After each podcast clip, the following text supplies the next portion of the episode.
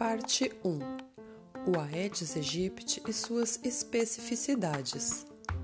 Tema 4 Diferenças entre o Aedes aegypti e o pernilongo.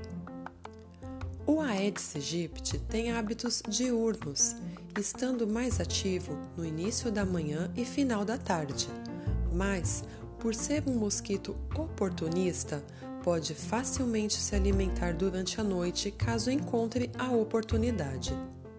Possui a coloração preta, com pintas brancas nas patas e listras brancas no corpo. Prefere criadouros com água mais limpa. Já os pernilongos, chamados culex, têm hábitos preferencialmente noturnos. Sua coloração é marrom e não possuem pintas ou listras Preferem depositar seus ovos em locais de água com muita matéria orgânica ou água suja, represas, por exemplo.